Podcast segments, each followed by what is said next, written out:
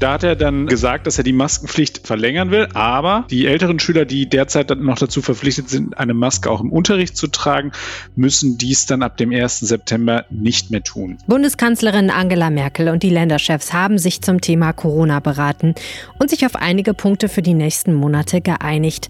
Was genau jetzt ansteht und was das für NRW bedeutet, dazu gleich mehr.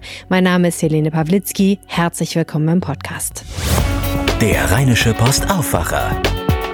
Das Update am Nachmittag. Das Thema des Nachmittags heute die Beschlüsse von Bund und Ländern zum Umgang mit der Corona-Krise. Das Problem ist, es ist zu früh zu hoch, die Zahlen. Sie sind für die Tatsache, dass wir vor einem Winter stehen, der nicht kalkulierbar ist, jedenfalls aus jetziger Sicht, bei dem wir nicht wissen, wie wirkt sich dann Grippe und andere Erkrankungen aus, sind die Zahlen zu früh zu hoch. Also muss unser Ziel sein, die Zahlen wieder runterzubringen auf der einen Seite und gleichzeitig keinen zweiten Lockdown zu haben. Das heißt, gezielt zu reagieren, keinen generellen zweiten Lockdown zu haben und zu gewährleisten, dass Wirtschaft, aber vor allem auch Schule und Kita funktioniert.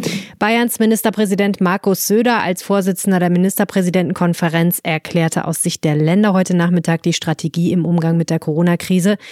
Es gibt im Wesentlichen drei Bereiche, wo es jetzt etwas Neues gibt. Punkt 1 betrifft die Maskenpflicht. In Deutschland soll es bei Verstößen mindestens 50 Euro Strafe geben. Darauf konnten sich alle Länderchefs einigen, nur Sachsen-Anhalt scherte aus. Wo es schon höhere Bußgelder gibt, bleiben diese bestehen, aber weniger als 50 Euro werden es eben höchstens in Sachsen-Anhalt. Punkt 2 betrifft Großveranstaltungen und private Feiern. Großveranstaltungen bleiben bis Ende des Jahres verboten. Es gibt aber keine Obergrenze für private Feiern, wie erwartet wurde. Bundeskanzlerin Angela Merkel wies lediglich darauf hin, jeder Bürger habe eine Verantwortung, sich vorsichtig zu verhalten, im Freien zu feiern oder drinnen eben gut zu lüften. Punkt drei ist der umfassendste. Es geht um Reisen. Dabei muss man unterscheiden zwischen Reisen in Risikogebiete und Reisen in Gebiete mit niedrigen Infektionszahlen. Wer in solche unverfänglichen Gegenden reist, kann sich ab 15. September nicht mehr wie bisher kostenlos testen lassen. Merkel begründete das damit, dass diese Reiserückkehrer fast alle negativ getestet wurden bisher. Das lohnt sich also nicht mehr zur Pandemiebekämpfung. Wer dagegen wissentlich in Risikogebiete reist, der muss ab Oktober mit strengeren Regeln rechnen.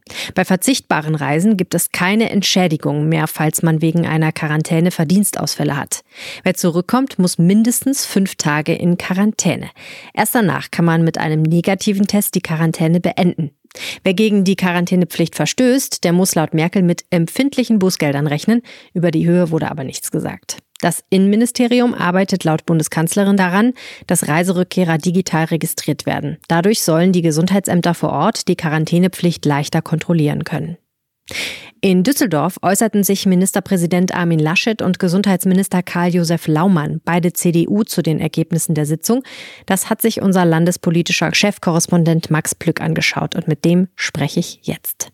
Den wichtigsten Punkt, den Ministerpräsident Armin Laschet, glaube ich, aus Sicht vieler Menschen in Nordrhein-Westfalen äh, so von sich gegeben hat, mit dem hat er ziemlich lange gewartet, bis äh, relativ weit zum Ende seiner Pressekonferenz. Es geht um die Maskenpflicht in Schulen. Genau. Und da hat er dann ähm, gesagt, dass er die Maskenpflicht äh, als solche verlängern will, aber äh, die Schüler, ähm, die älteren Schüler, die derzeit noch dazu verpflichtet sind, eine Maske auch im Unterricht zu tragen, müssen dies dann ab dem 1. September nicht mehr tun. Okay, das heißt auf dem Schulgelände schon, aber wenn sie sich in der Schule zum Unterricht niederlassen, dann schließlich nicht mehr.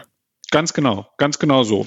Und er hat ähm, das auch nochmal verteidigt, weil äh, NRW da ja wirklich einen ähm, eigenen Weg gegangen ist und hat nochmal ganz klar gesagt, es war richtig, dass äh, man die Maskenpflicht auch im Unterricht eingeführt hat, weil man einfach nicht wissen konnte, inwieweit von den Reiserückkehrern, äh, die aus Risikogebieten kamen, dann ähm, möglicherweise, beziehungsweise äh, er hat das nicht nur auf die Risikogebiete bezogen, ähm, aber wie, inwieweit von den Reiserückkehrern äh, dort dann das Virus dann in die Schulen reingetragen würde.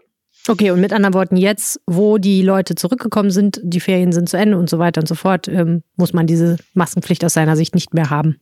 Genau.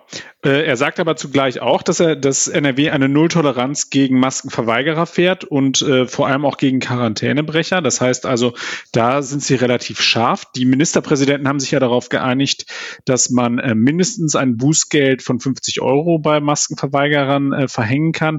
Und NRW ist dann noch schärfer. Da hat er ganz klar gesagt, 150 Euro Bußgeld im ÖPNV, wenn ich da meine Maske nicht aufsetze. Das ist aber auch äh, ehrlicherweise die bisherige Regel. Die setzen sie einfach fort. Ja.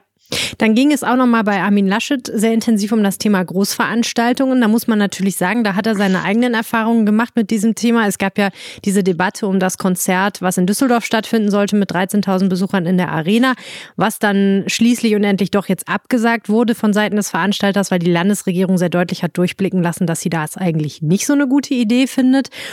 Und ja, ähm, jetzt gibt es da auch eine neue Regelung. Großveranstaltungen mit mehr als 1000 Gästen sollen von den Kommunen mit dem Land NRW abgestimmt werden. Da hat sich jetzt die Landesregierung nochmal so eine kleine Sicherheit, so einen kleinen Sicherheitsmechanismus eingebaut oder was? Genau, die haben jetzt äh, die behördliche Aufsicht von äh, Großveranstaltungen verändert. Das heißt, das Landesamt für Gesundheit wird, wenn ich eine Veranstaltung mache mit mehr als 1000 äh, Teilnehmern, äh, muss das ähm, äh, Landesamt dann mit, sich mit den ähm, Behörden vor Ort dann ähm, äh, auseinandersetzen und dann kann das Land dann sozusagen eine Art Veto äh, dann da ziehen. Und er hat da ganz klar auf die Veranstaltung in Düsseldorf auch abgespielt. Er hat gesagt, das ist halt eben, äh, er hat auch durchblicken lassen, dass ihm das nicht gefallen hat, wie das äh, war und dass er davon ein falsches Signal ausgegangen äh, ist oder ausgegangen wäre, wenn das stattgefunden hätte.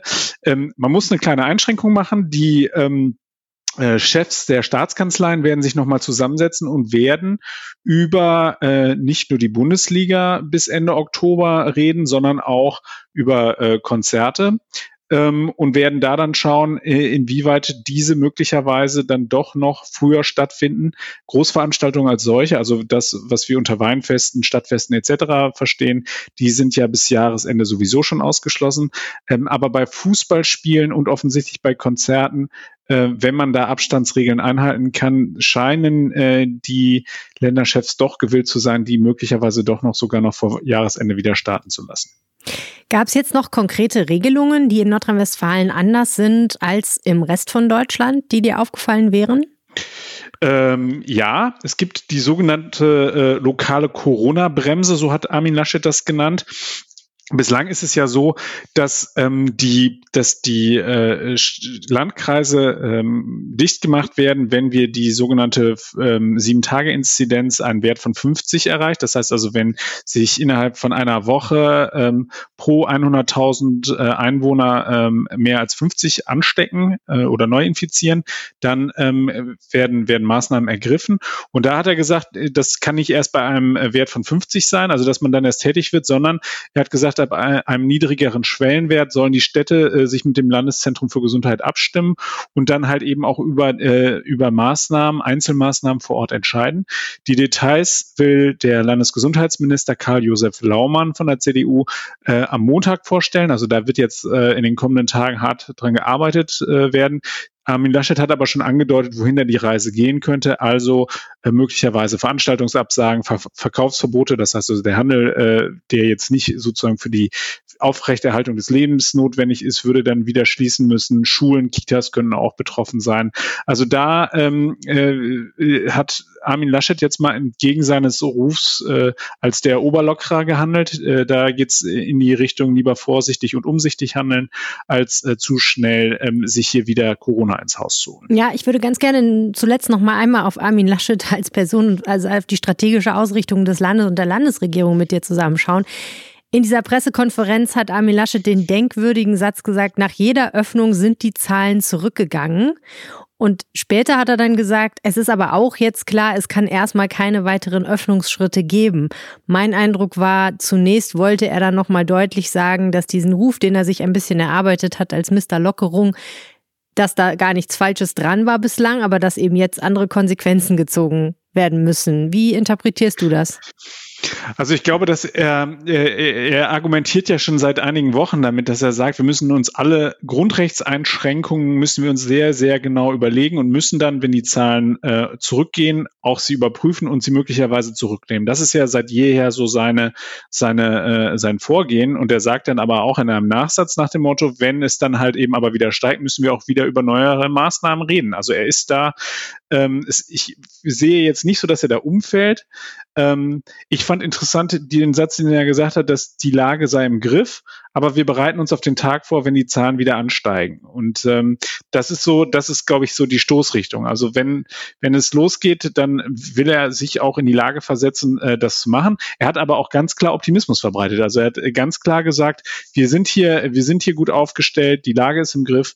Ähm, und er versucht sozusagen da jetzt nicht äh, irgendwie alarmistisch zu sein, nur man bereitet sich natürlich äh, auf den Herbst vor, das Wetter wird schlecht, wir werden uns wieder mehr in geschlossenen Räumen aufhalten und und äh, wir werden wieder mehr niesen. Also wir werden uns ja auch andere Erkältungskrankheiten äh, zulegen, die, die ansonsten unbedenklich sind, aber darüber äh, kann es dann halt eben auch zu einer möglicherweise zu einer größeren äh, Ver Ver Verbreitung halt eben von Corona wiederkommen. Und auf all dies muss man vorbereitet sein und ähm, ich habe so den Eindruck, darauf, äh, darauf ähm, bereiten Sie sich jetzt vor. Und ich habe den Eindruck, ähm, dass Armin Laschet jetzt nicht länger als der Super äh, Öffner äh, dastehen möchte. Insofern also, als dass ja hier viele Maßnahmen deutlich auch über das hinausgehen, was von den Ministerpräsidenten jetzt in dieser Schalte ähm, verabredet worden ist. Aber insgesamt bleibt es doch eine politische Gratwanderung, oder? Auf der einen Seite sagt Laschet, wir wollen angemessen reagieren auf unterschiedliche regionale Gegebenheiten, nicht nur zwischen den einzelnen Bundesländern, sondern er hat konkret in Bezug auf Nordrhein-Westfalen gesagt, Rhein- und Ruhrgebiet zum Beispiel, da kann es ja durchaus unterschiedliche Gegebenheiten geben oder eben zum Beispiel das Münsterland und die städtischen äh, Gegenden etc. Aber trotzdem versuchen die Länder irgendwie ein vergleichbares Vorgehen zu finden, also so eine gewisse Einheitlichkeit in Deutschland herzustellen. Das ist schwierig.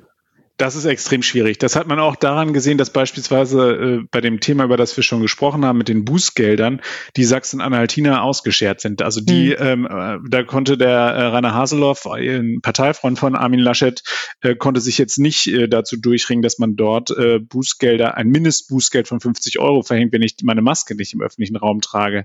Äh, das hat aber auch die Kanzlerin ganz klar gesagt. Die Situation ist insofern schwierig, als dass wir ähm, bei den bei der äh, sieben Tagesinzidenz haben wir halt eben Bundesländer, in denen äh, liegt der Wert bei eins und dann haben wir aber Länder, die kratzen gerade an der 20 und äh, in dieser Gemengelage da eine einheitliche Linie hinzukriegen, das ist extrem schwierig und deswegen war das heute auch so ein, so ein langer und harter Tag für äh, alle Beteiligten. Also diese Telefonschalte beziehungsweise Videoschalte ist es ja, die sollte eigentlich schon äh, um 13 Uhr zu Ende sein und dann hätte man uns eigentlich die Ergebnisse präsentieren äh, sollen. Ähm, das hat bis weit spät in den Nachmittag hinein gedauert, weil es da offensichtlich auch hoch hergegangen ist, weil äh, der Söder sagte, bei dem einen oder anderen sei da auch das Temperament ein bisschen äh, hochgekocht. Also man kann sich schon vorstellen, dass da, äh, dass da wirklich ge gerungen wird. Das sind natürlich auch alles selbstbewusste Leute. Da ist jeder Ministerpräsident Präsident ähm, sieht sich selbst als, als Führungskraft, als, als, als derjenige, als der, der das Land regiert äh, und, und der das aus seiner Sicht wichtigste Land dann jeweils regiert. Und insofern kann ich mir schon vorstellen, dass es da nicht immer ganz einfach ist. Das, was sie jetzt geschafft haben, ist, man muss sagen, an, an der einen oder anderen Stelle haben sie es tatsächlich hinbekommen, ähm, äh, da eine Einheitlichkeit hinzukriegen. Aber am Ende beispielsweise private Feiern ähm, da kann trotzdem jetzt jedes Bundesland immer noch machen, was es will. Und da muss man sagen, da ist Armin Laschet seiner alten Linie treu geblieben. Also da bleibt er bei dem, was bisher gilt. Äh, sie wollen in den privaten äh, Sektor gar nicht so rein äh, regieren. Das heißt also, wenn ich, wenn ich ein Haus habe, in dem ich halt eben auch wirklich 200 Leute beherbergen kann, Gott sei Dank habe ich nicht so ein Haus, ähm, dann ist es mir unbenommen, da, die bei mir auch zu empfangen. Also da sagt der, der Ministerpräsident ganz klar, da möchte er nicht, an diesem Prinzip möchte er nicht rütteln, da mit starken Eingriffen ins Private. Da bleibt es auch äh, dabei, dass wir sagen, beispielsweise Hochzeiten mit 150 Leuten in der Gaststätte, die können auch weiter stattfinden. Da gibt es Länder, die sind da deutlich schärfer und ähm, da eine einheitliche Linie hinzubekommen, das haben die äh, Länderchefs nicht geschafft. So sieht's aus. Du hast auf die fortgeschrittene Zeit hingewiesen, deswegen kommt dieser Podcast heute auch ein bisschen später und du musst, glaube ich, noch den einen oder anderen Text schreiben vom Andruck. Deswegen herzlichen Dank für deine Zeit. Mach's gut. Gerne, alles klar. Bis dann. Tschüss. Tschüss. Kurz noch eine Botschaft in eigener Sache. Unsere Berichterstattung ist hoffentlich nicht umsonst, sie ist aber kostenlos. Wir wollen, dass jeder sich über Themen wie dieses informieren kann, egal wie viel auf dem Konto ist. Wenn ihr aber ein paar Euro über habt, ungefähr so viel wie so ein großer Kaffee bei einer bekannten Kaffeehauskette kostet, dann freuen wir uns über eure Unterstützung. Schließt ein RP Plus Abo ab auf rp-online.de slash Aufwacher-Angebot. Danke. Schauen wir jetzt auf das, was sonst gerade noch wichtig ist. Die Straßenausbaubeiträge für Grundstückseigentümer in Nordrhein-Westfalen bleiben. Die SPD-Opposition scheiterte am Donnerstag mit einem erneuten Vorstoß im Düsseldorfer Landtag, die Landesregierung doch noch zur Umkehr zu bewegen. Bei einer namentlichen Abstimmung votierten nur 88 Abgeordnete für den SPD-Antrag, aber 99 dagegen. Ende 2019 hatte die schwarz-gelbe Landesregierung die Straßenbaubeiträge reformiert. Das reichte der Opposition aber nicht. Die Beiträge sind strittig, weil Anlieger unter Umständen fünfstellige Beträge aufbringen müssen, wenn vor ihren Grundstücken die Straße neu gemacht wird. Seit Monaten sind die Bordelle wegen der Corona-Pandemie dicht. Jetzt haben Sexarbeiterinnen die rasche Wiederzulassung von sexuellen Dienstleistungen in Nordrhein-Westfalen gefordert. Öffnet die Bordelle, forderten rund 30 Prostituierte und Vertreterinnen von Beratungsstellen am Donnerstag bei einer Demonstration erstmals direkt vor dem NRW-Landtag in Düsseldorf. Das Verbot von käuflichem Sex treibe Frauen in die Illegalität. Der angestrebte Gesundheitsschutz werde damit gefährdet. Vor allem kleinere Bordelle müssen Konkurs anmelden. Die aktuelle Corona-Schutzverordnung für NRW untersagt aus Infektionsschutzgründen sexuelle Dienstleistungen in und außerhalb von Prostitutionsstätten, Bordellen und ähnlichen Einrichtungen. In Berlin sollen dagegen ab 1. September unter strengen Hygieneauflagen auch sexuelle Dienstleistungen mit Geschlechtsverkehr wieder zulässig werden. Braunkohleabbau in NRW. Das war gestern. In Berlin haben Bund und Länder erste konkrete Projekte auf den Weg gebracht, die den Strukturwandel auch in NRW voranbringen sollen. Der Bund will bis zu 40 Milliarden Euro in die Braunkohleregionen stecken. Nordrhein-Westfalen erhält nach Angaben der Staatskanzlei für 2021 mindestens 189 Millionen Euro. Im Kohlerevier sollen neue Forschungsinstitute zu Sonnenkraft, Geothermie und Energiespeicherung entstehen, die auch zu Unternehmensgründungen führen sollen. Außerdem soll zum Beispiel Beispiel eine neue S-Bahn-Anbindung an Köln und Mönchengladbach entstehen.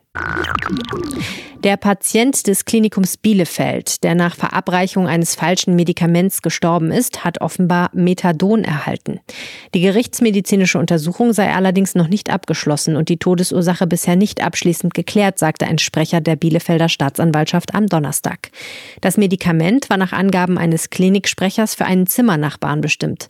Methadon ist ein künstlich hergestelltes Opioid, das eingesetzt wird, um Heroin zu ersetzen oder auch um starke Schmerzen zu behandeln. Betrunken ohne Führerschein und mit Haftbefehl wegen Diebstahls gesucht. Ein 45-Jähriger soll am Donnerstagmorgen in Duisburg am Steuer eines geliehenen Vans zehn geparkte Autos gerammt haben. Die Polizei stoppte ihn und brachte ihn zu einer Wache. Dort habe er sein Handy in Richtung eines Beamten geworfen, seinen Mundschutz heruntergerissen und ständig den Mittelfinger gezeigt, berichtete die Polizei Duisburg. Ein Arzt entnahm eine Blutprobe, danach wurde der Autofahrer eingesperrt. Er erhielt eine Anzeige wegen Gefährdung des Straßenverkehrs und Fahrens unter Alkoholeinfluss. Auch gegen den Halter des Vans wird ermittelt, weil er zugelassen haben soll, dass der Mann ohne Führerschein mit seinem Wagen fuhr. Und dann noch eine Meldung, die könnte auch von mir stammen. Tagesschausprecherin Linda Zerwakis hat einen Gastauftritt in der ZDF-Sendung Volle Kanne verschwitzt. Ich würde sagen, es gab Chaos im Terminkalender, entschuldigte sie sich im Fernsehen. Statt live im Studio in Düsseldorf war Zawakis von Hamburg aus per Video zugeschaltet, in Hausschuhen, wie sie sagte. Offenbar dachte sie, die Sendung werde erst am nächsten Tag aufgezeichnet und hatte sich schon auf die Zugfahrt vorbereitet. Auch die Tagesschau habe sie schon mal verpennt, gestand Zawakis. Damals sei ein Kollege eingesprungen. Ich kann jetzt nicht sagen, dass das beim Aufwacher nicht auch schon passiert wäre, dass wir eine Sendung verpennt hätten. Aber natürlich ist das bei einem Podcast nicht ganz so schlimm wie bei einer Live-Sendung im Fernsehen. Trotzdem versuchen wir natürlich immer einigermaßen pünktlich für euch da zu sein und freuen uns, wenn ihr zuhört. Das war jetzt das News-Update für diesen Nachmittag. Wenn ihr uns was sagen möchtet, schreibt uns gerne Mail an aufwacher.rp-online.de oder ihr findet mich auch auf Twitter. Helene Pawlitzki heiße ich da. Mehr Nachrichten gibt es morgen früh in diesem Feed, dann mit meinem Kollegen Benjamin Meyer und natürlich jederzeit auf RP Online. Vielen herzlichen Dank fürs Zuhören. Ciao. Mehr bei uns im Netz rp-online.de